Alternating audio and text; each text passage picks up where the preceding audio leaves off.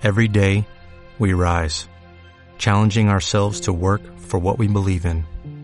At U.S. Border Patrol, protecting our borders is more than a job, it's a calling. Agents answer the call, working together to keep our country and communities safe. If you are ready for a new mission, join U.S. Border Patrol and go beyond. Learn more at cbp.gov/careers.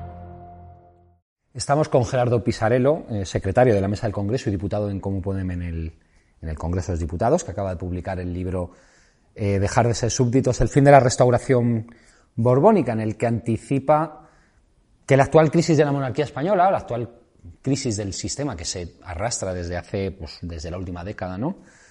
Eh, puede ser definitiva, ¿no? Puede, puede provocar un cambio de, de modelo. ¿Qué tal? ¿Cómo está? No es, el primero que escribe o que dice que la monarquía en España puede tener los días contados, ¿no? ¿Por qué esta vez tendría que ser la definitiva en ese sentido? Bueno, eh, no necesariamente la definitiva, pero, eh, pero creo que estamos asistiendo, digamos, a un tipo de crisis en la monarquía que la monarquía no puede cerrar.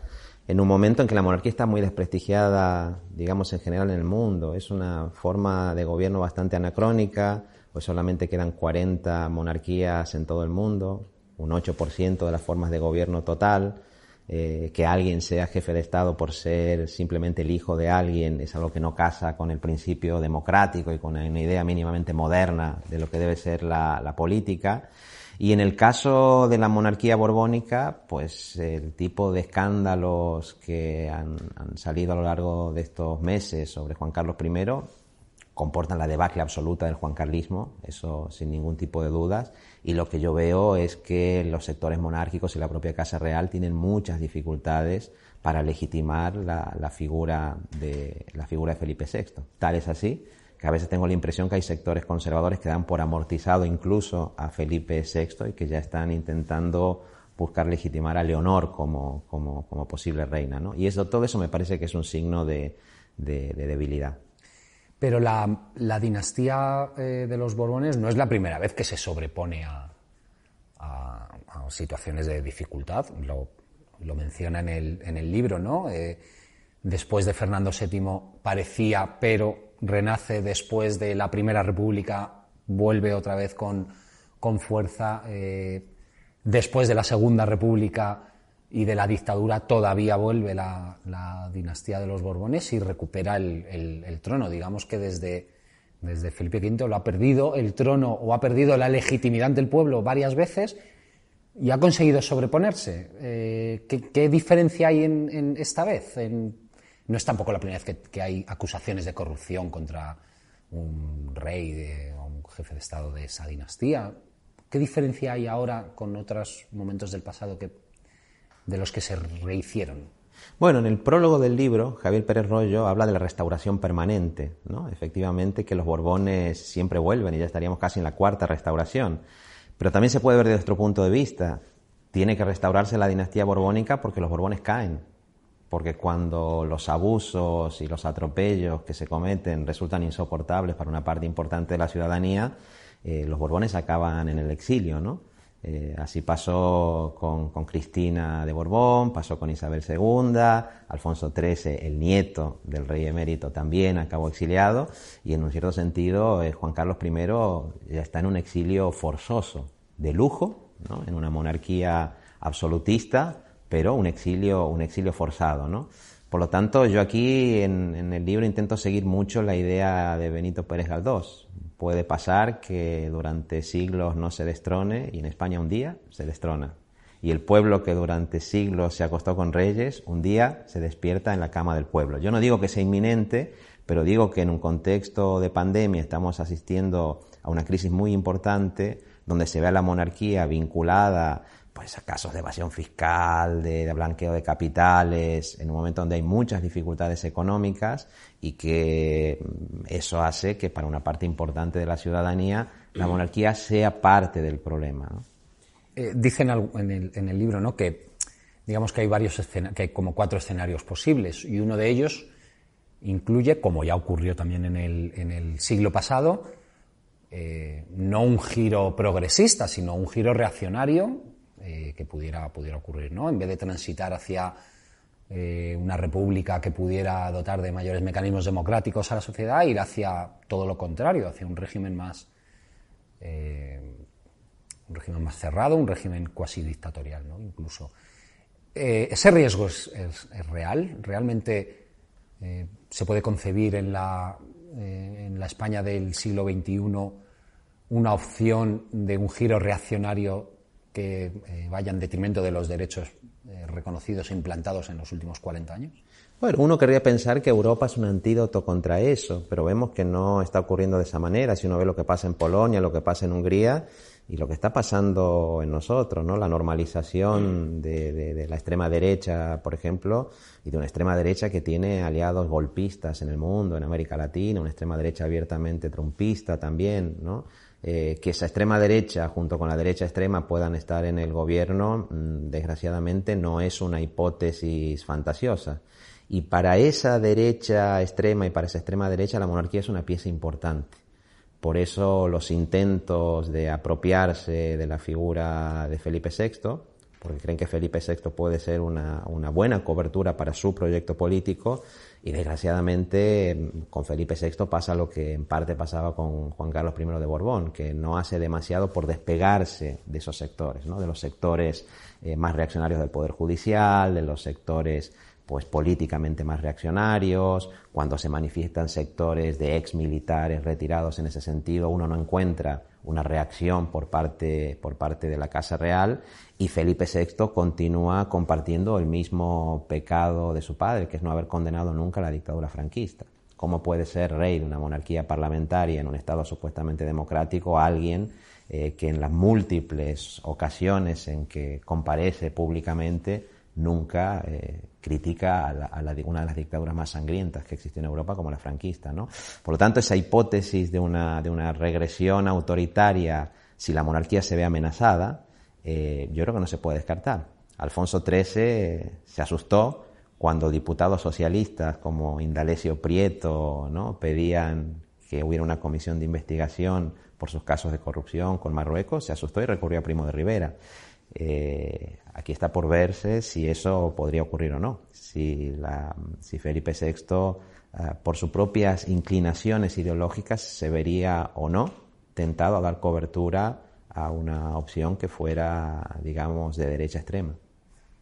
digamos que esta situación la vemos, la vemos hoy como, eh, como viable, ¿no? Ese giro reaccionario por la presencia de la ultraderecha en el, en el Congreso, pero hace apenas 6-7 años, eh, en 2014, cuando abdicó eh, Juan Carlos I, había un sentimiento casi opuesto, ¿no? Eh, había un empuje progresista muy potente, del que Podemos y como Podemos y todo el espacio político, digamos, articulado alrededor es un ejemplo. y quizá en aquel momento sí había un, había un sentimiento eh, antimonárquico y además un empuje, ¿no? un empuje progresista.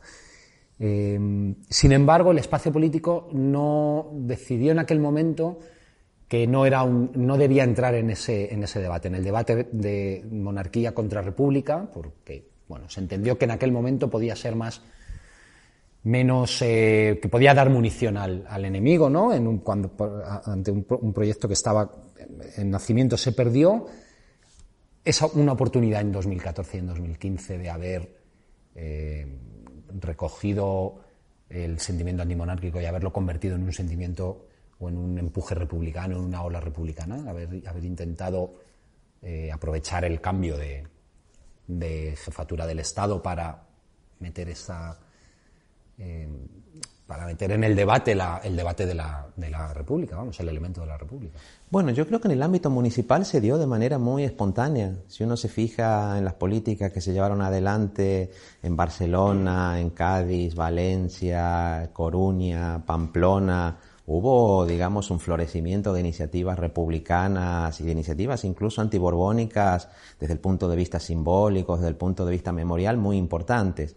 Lo que pasa es que creo que en el ámbito más estatal sí hubo conciencia por parte de lo que en ese momento era el espacio del cambio político, de que para que, digamos, el republicanismo pudiera crecer, tenía que ser un republicanismo del siglo XXI, que no simplemente podía apelar a la memoria eh, sesgada, además muchas veces de la Segunda República o de la Primera República, ¿no? Que había que construir, y eso tiene su lógica, un republicanismo de mayorías, que no solamente podía ser el republicanismo de las izquierdas clásicas. Por lo tanto, se entendía que, hubiera esa reflexión, pero repito, a pesar de eso, en el ámbito municipal de manera espontánea se dieron muchas iniciativas republicanas. Y yo creo que ahora eh, el hecho inédito de que la propia Casa Real eh, reconozca eh, que Juan Carlos I estaría involucrado en delitos graves de evasión fiscal y de blanqueo de capitales, abre una nueva oportunidad en un contexto muy diferente, en un contexto donde la extrema derecha ha crecido, donde hay un giro, digamos, reaccionario en muchos, en muchos sitios del mundo, y por eso yo veo las dos oportunidades. Podría haber eh, una, situación de degradación autoritaria, pero también podría, digamos, profundizarse la crítica a la, monarquía, que a mí me parece que es cada vez más cuestionada por sectores de la juventud, por las mujeres y sobre todo en determinados sitios del Estado, y comenzar a abrir pues, nuevos horizontes republicanos. Cataluña en concreto ¿no? ha tenido una, siempre una relación muy compleja con, los, con los Borbones, desde Felipe V y, y su eliminación de, eh, cuando, cuando eliminó las eh, determinadas eh, leyes propias que habían en Cataluña. Y, pero hasta, hasta hoy, ¿no? Y casi no hay grises, hay o, o, amor o, un odio o un rechazo absoluto de la, de la monarquía. esto se ha acentuado con el, con el proceso, ¿no? Y con, con todo el, con todo el, proceso que está, que está viviendo Cataluña y tiene un, como el, discurso del 3 de octubre es del 17 es un momento muy, muy concreto. Eh, tiene marcha atrás el, rechazo que es que el aumento o el crecimiento del rechazo a la monarquía eh, eh, borbónica en, Cataluña. ¿Se puede reconducir eso después de los hechos de 2017, de octubre de 2017 y posteriores? Bueno, yo lo veo muy difícil porque creo que en el, 3 de octubre de 2017, em, digamos, Felipe VI actúa de manera bastante parecida, ¿no? Felipe V se erige como el rey soldado en un cierto sentido y en lugar de actuar como, como árbitro, actúa como, como, un rey de, como un rey de parte.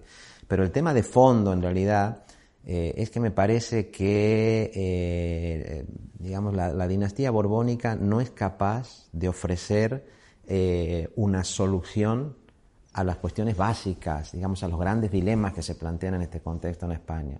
No puede ofrecer, digamos, una, alternativa a la cuestión de la corrupción, no puede ofrecer una alternativa a la cuestión social. Nadie ve que la monarquía vaya a servir para reforzar la sanidad pública, para reforzar la, vivienda pública, eh, para proteger, ¿no? para que tengamos eh, ciencia pública, etcétera, etcétera. Y tampoco puede, digamos, ofrece una, una solución a la cuestión territorial. Yo creo que la monarquía borbónica se ha mostrado como incapaz eh, de favorecer el reconocimiento de la realidad plurinacional que existe en el conjunto del Estado y eso cada vez lo ve más gente, eh, digamos, en Cataluña. ¿no? Por lo tanto, con monarquía se podrían producir algunos avances o se podrían revertir algunas medidas que se adoptaron en los últimos tiempos, que fueron medidas perjudiciales para la convivencia democrática. Sí, por ejemplo, los indultos, que son, digamos, un paso en ese sentido. Pero yo tengo muchas dudas que la cuestión de fondo de la articulación plurinacional pueda resolverse mientras haya monarquía. Establece en el, en el libro también una, una dicotomía ¿no? una, entre monarquía y democracia. Dice que no puede haber una democracia dentro de una monarquía. Eh, entonces, las, las monarquías que existen en Europa no son, no son democracias. no, no hablo ni siquiera de la española, hablo del resto de, las pocas monarquías que hay en Europa, pero las que hay no son, no son democracias. Bueno, yo digo que hay una tensión muy clara entre, entre el principio democrático y las monarquías hereditarias. porque hubo monarquías selectivas, ¿no? Hubo, hubo reyes que fueron elegidos en referéndums incluso. Pero el problema es la monarquía hereditaria como, como tal, ¿no? Lo que decía antes, que alguien pretenda ser jefe de Estado solo por ser hijo de alguien, es una contradicción en los términos. Eso no quiere decir que haya monarquías que sean eh, más genuinamente parlamentarias que otras. Hay monarquías que están sometidas a controles parlamentarios, digamos, y constitucionales muy claros, la monarquía sueca, la monarquía noruega, como consecuencia también de revoluciones políticas que hubo en esos, en esos países, incluso en el caso, en el caso británico, ¿no? Eh, todas las revoluciones británicas del siglo XVII, eh, digamos, tuvieron una influencia muy grande para que aquello sea una monarquía parlamentaria. ¿Qué hemos descubierto nosotros? Que en España eso no existió nunca. Que mientras los Borbones reinaron, nunca hubo eh, una monarquía parlamentaria, ni siquiera ahora en que tenemos una constitución que dice que teóricamente la forma política del Estado es una monarquía parlamentaria. ¿Por qué? Bueno, yo creo que entre otras razones porque, porque la dinastía borbónica ha demostrado ser muy mal educada en términos constitucionales, muy reacia a que se le impongan eh, límites constitucionales básicos, a actuar con transparencia, no actuar con opacidad, a renunciar a determinados privilegios como ocurre en otras monarquías parlamentarias. Y yo creo que ese es el, el problema de fondo que tenemos. Nosotros siendo una fuerza republicana, lo que nos dimos cuenta en el Congreso es que el funcionamiento de la monarquía con Juan Carlos I, eh, pero incluso ahora, pues no responde a lo que debería ser una monarquía parlamentaria. Recordaba antes, en, este sentido, que, Indalecio Prieto en su momento reclamó una comisión de investigación o una investigación parlamentaria, no sé si había comisiones de investigación como tal, pero una investigación parlamentaria en el, eh, sobre los las corruptelas, los negocios privados de, Alfonso XIII. Eh, el, Partido Socialista de hoy rehuye, rechaza esa, esa posibilidad y sin, el placet, sin el sí del Partido Socialista, es, siempre se estrellan en un muro el resto de, grupos eh, de la izquierda o de grupos progresistas o de grupos eh, radicalmente democráticos que exigen esa investigación parlamentaria, se estrellan siempre contra, contra el muro de la mesa del, Congreso, donde está el PP y Vox o antes el PP y Ciudadanos, con el apoyo del Partido Socialista que, impiden una investigación parlamentaria de los hechos alrededor de la jefatura del Estado. ¿Qué tiene que pasar para que el Partido Socialista cambie de, su posición? Porque si cambiara su posición, cambiaría completamente el escenario para la, para la monarquía y para, eh, para la dinastía borbónica, ¿no? Sí, yo creo que sin duda es una pieza, es una pieza clave, ¿no? Si el Partido Socialista cambiara de actitud respecto de la cuestión monárquica, eh, las posibilidades de un camino republicano serían mucho más claras. Yo por eso siempre recuerdo, y en el libro lo hago, el caso de Indalecio Prieto, el caso de Julián Besteiro, ¿no? que, también tuvieron palabras eh, muy duras contra, contra la monarquía. Mi impresión es que hay una parte del Partido Socialista que piensa que eh, no cuestionar a la monarquía o tener a la monarquía cerca puede servir de escudo para frenar los movimientos destituyentes de la derecha. Que la monarquía puede cumplir ese papel. Lo que ocurre es que el precio es muy alto, porque si para que la monarquía permita que haya gobiernos que no sean claramente de derechas, lo que hay que hacer pues es consentir la impunidad, consentir la opacidad, lo que acaba haciendo es pues degradando las propias posiciones. Por eso lo que, digamos, el Partido Socialista o algunos dirigentes del Partido Socialista sostienen eh, en, algunos casos, ¿no? esa reticencia a que se vaya más allá simplemente en el cumplimiento del principio de la monarquía parlamentaria, es algo que entre sus bases no es fácilmente comprensible. ¿no? Las juventudes del partido, de partidos socialistas de diferentes territorios eh, se pronuncian abiertamente porque puede haber comisiones de investigación en el Congreso y cuando se hacen encuestas por parte de medios independientes, gente que tiene adscripción, digamos, socialista, es favorable a que Juan Carlos I se pueda sentar en una comisión de investigación o que sea efectivamente juzgado por los tribunales. Por lo tanto, ahí efectivamente hay un, hay un, problema que, que, el Partido Socialista tiene, que, tiene que resolver en el Congreso ya se han presentado más de 14 peticiones de comisión de, investigación. Eh, y yo estoy convencido que si continúan saliendo casos de corrupción como están saliendo ahora, ¿no? Eh, que ya no solamente afectan a Juan Carlos I, sino que incluso podrían proyectarse sobre el rey actual, va a ser muy difícil que, el Partido Socialista pueda, pueda oponerse, al menos a que se investigue y a que se pongan luces y taquígrafos sobre eso. dice que hay casos que salpican a, Felipe VI. En marzo de 2020, un día después de, que el gobierno declarara el estado de, o decretara el estado de, alarma, eh, la Casa del Rey lanzó un comunicado en el que asumía, uno, que había eh, cuestiones cuando menos eh, no del todo regulares en las finanzas de Juan Carlos I, y dos, que él mismo, el jefe del Estado, dijo que, sin, que con su desconocimiento, pero que formaba parte de la estructura societaria de esas, eh, eh, de esas supuestas irregularidades del hoy rey emérito. ¿Y usted cree que, o analiza que eso es, supone que Felipe VI eh, establece un parteaguas, establece un intenta separarse de su, de su padre, consciente de que puede haber, eh, de que puede salpicarle y, que puede poner en duda su propio su propia eh, mandato, pero la cuestión es si puede escaparse el jefe del Estado actual de, de lo que supuestamente hizo eh, su padre y que le permite ser hoy, hoy rey. O sea, esa, no, no quiero decir jugada, ese, ese movimiento que hace la Casa del Rey, eh, ¿le puede salir bien? Pues yo creo que es muy difícil, porque es un movimiento, primero que aparece como un, movimiento, digamos, enormemente opaco, porque se aprovecha la declaración de un estado de alarma y una pandemia en la que la ciudadanía estaba confinada para activar una especie de bomba allí donde la propia Casa Real confiesa lo que no ha confesado ninguna Casa Real europea, que es que el rey emérito podría estar implicado en casos graves de corrupción y que el propio rey, que su hijo, conocía desde hace un año al menos la existencia de estas eh, fundaciones ¿no? y de estas cuentas, digamos, que no habían sido, que no habían sido declaradas. Claro, cuando se reconoce eso, la pregunta es, ¿pero solamente un año? no se reconocía de antes. Hoy sabemos, por ejemplo, que las transferencias de 100 millones de dólares que se hizo por parte de Arabia Saudita a unas cuentas que estarían vinculadas al, rey emérito se produjeron, una de esas transferencias se produjo en 2008. Eh, en 2008, Felipe VI no era un niño pequeño correteando por los pasillos de la zarzuela, era, digamos, una persona formada que sabía que iba a ser rey y por lo tanto vuelve a plantearse lo mismo que se planteó en relación con la infanta Cristina Iñaki Undargarín. ¿no? Cuando ella firma, dice, yo firmaba pero no sabía.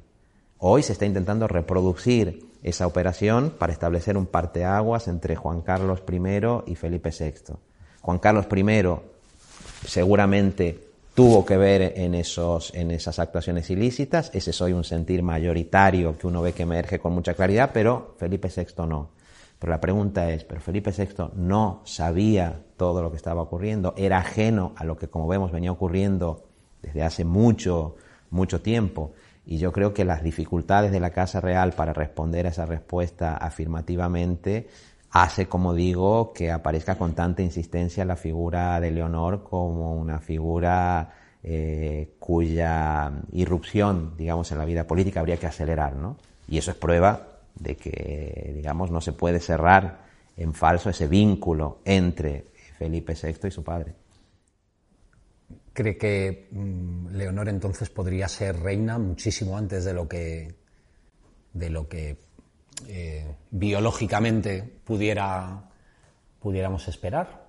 Bueno, cuando se produjo, digamos, cuando se aceleró la decadencia del régimen de, Cristina de Borbón, eh, como reina regente, pues intentó hacer eso con, Isabel II, ¿no? Isabel la reina niña prácticamente, eh, pero tampoco funcionó en realidad, digamos, ese experimento bien. Yo veo que los sectores, digamos, monárquicos están desconcertados en ese sentido, desconcertados.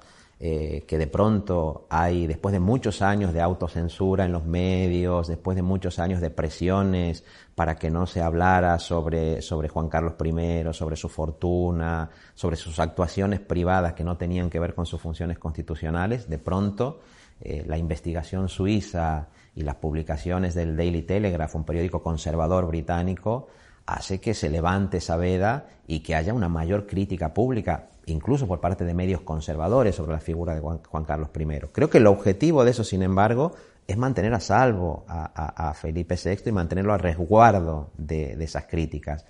Eh, en parte, pues está consiguiendo porque la imagen pública de Felipe VI es mejor que la de su padre, pero eh, no es fácil que eso se pueda cerrar simplemente de esa manera porque a poco que uno indague y cada vez que salen noticias nuevas, pues es muy difícil pensar que no existían esos vínculos y que no existía ¿no? Ese, ese conocimiento.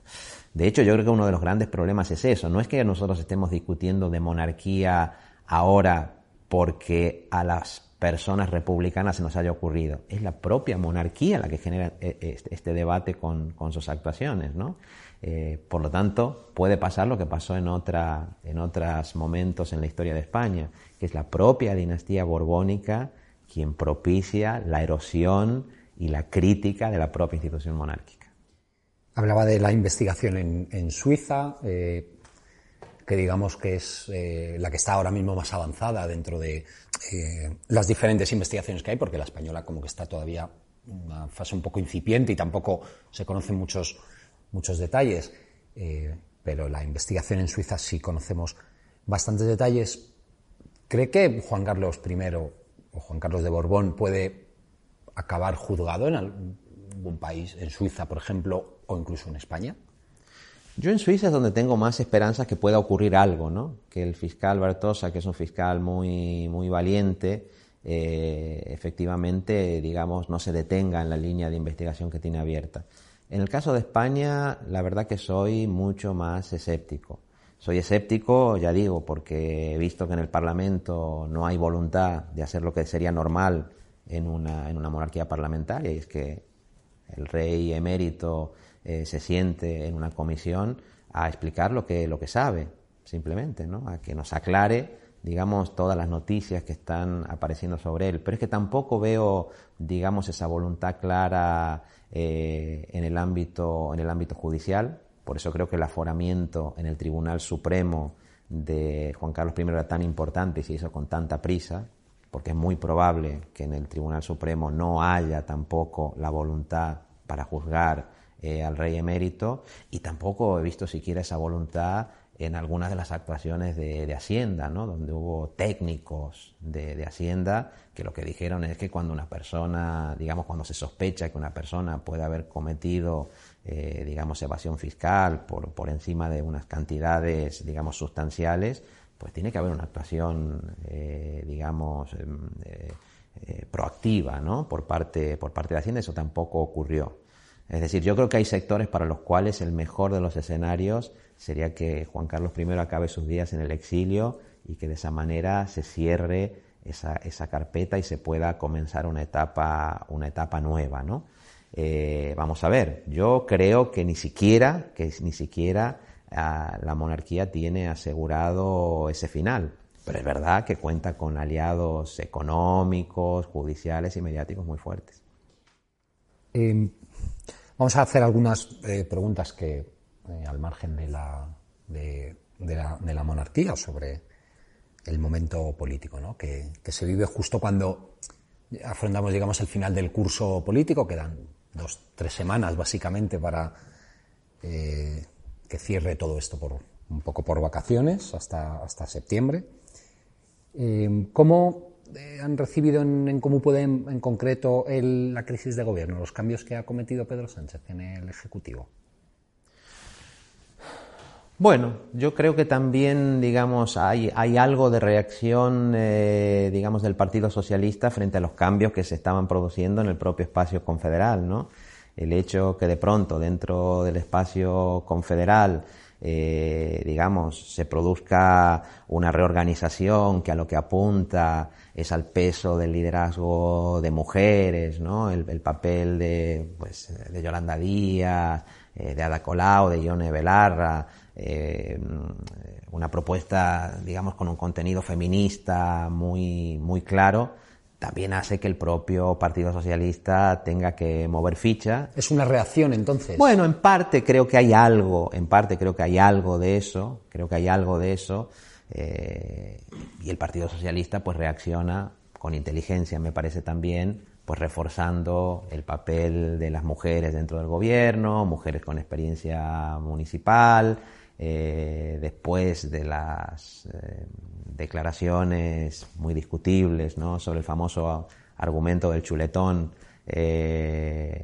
pues aparece la figura de Teresa Rivera ¿no? con un papel importante dentro del gobierno. Bueno, creo que, creo que fue una decisión, digamos, inteligente, que en parte también es, es reacción a lo que se estaba produciendo dentro del espacio, del espacio confederal, que es una tendencia de fondo también, digamos, en la, en la propia sociedad eh, por lo tanto, desde ese punto de vista me parece bien.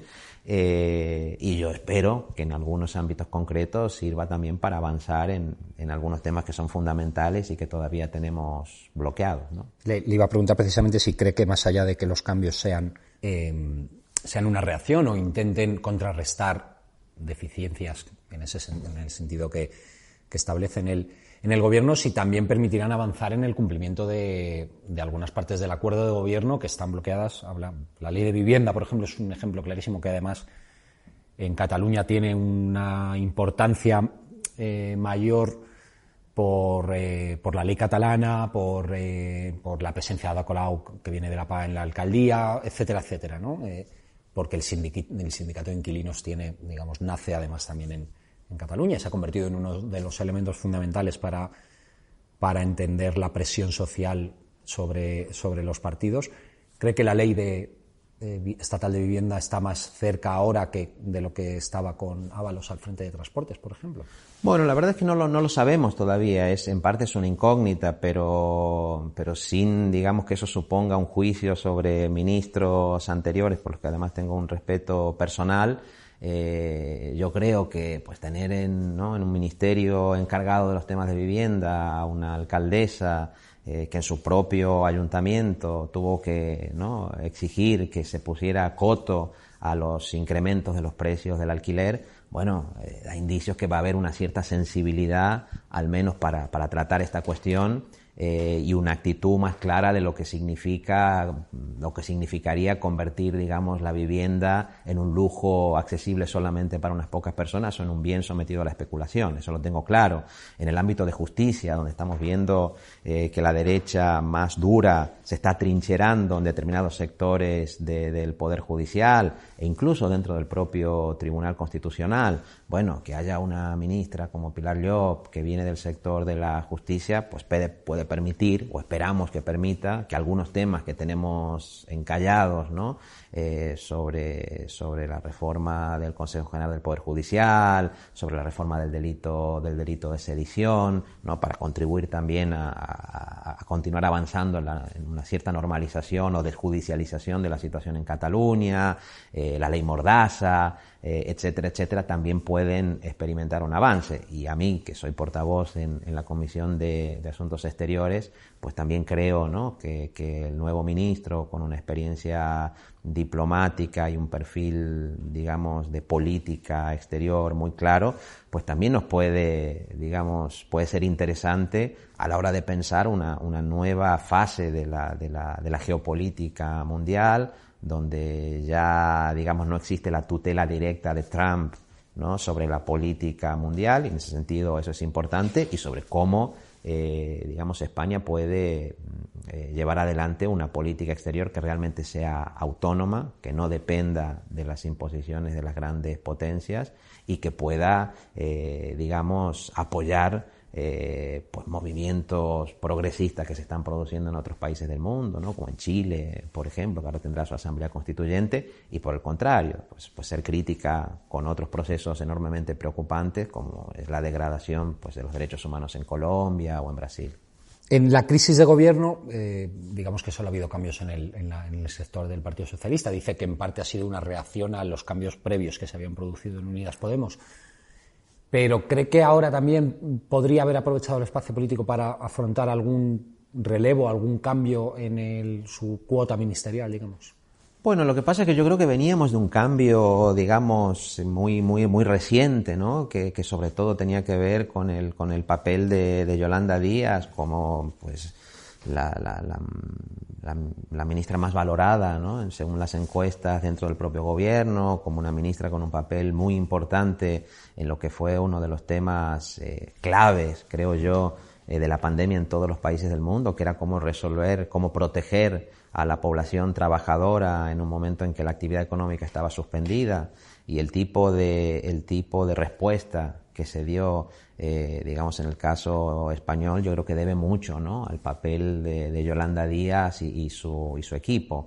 Y, por lo tanto, su papel actual dentro del gobierno me parece que ya es una, es una novedad, ¿no? Y es un, es, implica, digamos, un cierto cambio o el hecho de que Yone Belarra, que ya venía ¿no? teniendo un papel importante en, en la negociación de la, de la, ley de, de, la ley de vivienda para conseguir efectivamente que esa ley de vivienda esté a la altura de los retos del siglo XXI eh, e introduzca cosas como muy elementales que se están aplicando en otras ciudades y en otros países, como es la posibilidad de la limitación de los alquileres abusivos, eh, que Ione Belarra, digo, pase a ser también ministra, ya implica un cambio importante. Y luego, pues bueno, en, el resto de, los ministerios, yo creo que, también los ministras y ministros de, Unidas Podemos pues han demostrado también tener un papel central para impulsar avances que de otro modo no, no se hubieran producido. ¿no? No, no tendríamos ley trans si no fuera por la persistencia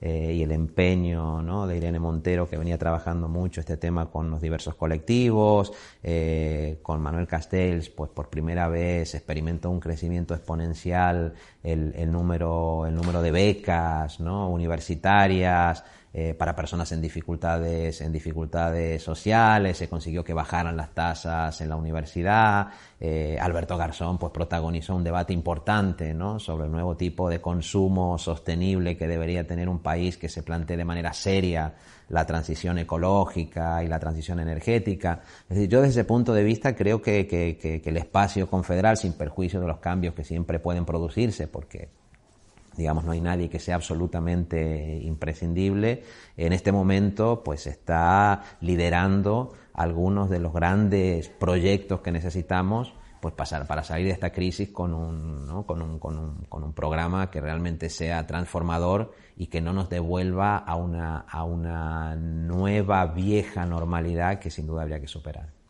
Eh, la última ya, el, el gran debate, digamos, que hay dentro de ahora de, de Unidas Podemos, el gran debate político después de la eh, salida de Pablo Iglesias, que además se ha demostrado que ha sido una salida real, eh, en la que no existe tutelaje sobre, sobre eh, la dirigencia del espacio. y el gran debate, digo, o la gran. el reto es eh, dibujar o determinar hacia dónde debe ir Unidas Podemos, ¿no? Eh, ¿Cuál cree que debe ser, eh, el, digamos, de aquí a 2023, donde afrontaremos un montón de procesos electorales juntos, además, en un, espacio muy, muy corto de, tiempo. ¿Cuál debe ser la evolución de, Unidas Podemos? ¿Hacia qué debe hacia dónde debe andar, debe intentar recuperar lo que fue en 2016. Eh, eso es una cosa eh, imposible, entonces debe articular otra cosa hacia dónde. Bueno, yo creo que cuando uno no tiene detrás a los grandes poderes económicos, no tiene detrás al dinero, no tiene detrás a las grandes finanzas, no tiene detrás a los grandes medios incluso de comunicación, lo único que tiene es la organización, ¿no? Y por lo tanto yo creo que ahora se abre un reto organizativo enorme un reto organizativo que tiene que consistir en, poder eh, dar eh, cobijo ¿no? a la gente que ya formaba parte de ese, de ese, espacio, de ese espacio del cambio, pero también en, abrirse a otros sectores de la sociedad, en, salir a, reconectar con otros sectores de la sociedad. Y para que eso sea posible, Pues hay que hacer una cosa que nos planteábamos al comienzo, que no es simplemente crear partidos, hay que crear instrumentos políticos eh, que tengan pues liderazgos plurales, que tengan diversidad. Eh, yo diría que ni siquiera sean partidos, ¿no? que sean como semipartidos, que sean instrumentos que faciliten la autoorganización democrática de la gente. El, el poeta y pensador ecologista Jorge Richman decía que eh, esa especie de semipartido de nuevo tipo tenía que parecerse a un arrecife de coral, ¿no? que fuera capaz de cobijar mucha diversidad y mucha vida debajo de sí. Y yo creo que eso tenemos que poder ser capaces de hacerlo. Ser capaces de hacerlo eh, como parte de lo que ya es nuestro espacio confederal, pero con relaciones, digamos, muy abiertas, muy abiertas con el resto de fuerzas progresistas y plurinacionales que hoy son las que están manteniendo, eh, digamos, ¿no? las principales políticas transformadoras que está impulsando este gobierno. Sí, nosotros no tenemos... Una, cosa es una relación política y otra cosa es una relación orgánica. Eh, mm, digamos que habrá fuerzas con las que se pueda tener una relación política muy, muy fluida. En el Congreso se ha demostrado que el espacio Unidas Podemos, pues digamos que ha sido fundamental para que desde Esquerra al PNV, a, al Compromís, etcétera, ¿no? digamos que una amalgama de partidos eh, apoyen al, gobierno de coalición. ¿no? Eh, digamos que eso ha sido clave, pero eso es un, digamos, un apoyo político. Pero a nivel orgánico también hay posibilidad de, de, que, eh, de dar cobijo a, más a más gente, a más experiencias, a más proyectos. Bueno, yo creo que como el, el, 2023 va a tener, digamos, un cariz muy municipalista también, ¿no? Eh, por el hecho de que, de que haya elecciones locales, yo creo que hay mucha diversidad territorial, también hay experiencias territoriales muy distintas y nosotros lo hemos experimentado, ¿no? que, han dado combinación a fórmulas muy, muy, muy diferentes en realidad. Por lo tanto, yo lo que creo es que hay que tener, digamos, instrumentos, eh, un, un instrumento organizativo que sea lo suficiente abierto como para o de manera política o de manera política y orgánica poder tener contacto ¿no? y poder tener una, una, relación cercana con todas esas fuerzas políticas que comparten programas similares. Lo que creo que no tenía sentido es que ahora simplemente nos planteemos un, una especie de, de, repliegue identitario eh, que no tuviera la audacia que tuvimos ¿no? en 2014, en 2015, de efectivamente innovar eh, de, abrirnos y de intentar reconectar con mucha gente, incluso con generaciones, digamos, jóvenes, ¿no? que están esperando que demos una, una salida a, la altura de los retos que tenemos. Hoy la extrema derecha que, que, tenemos encima, que ya hemos visto que es una extrema derecha peligrosa y enormemente destituyente, no es la que existía eh, cuando aparecieron ¿no? Eh, Podemos, luego Unidas Podemos, los comunes, etcétera, etcétera. Hoy tenemos que dar otra respuesta.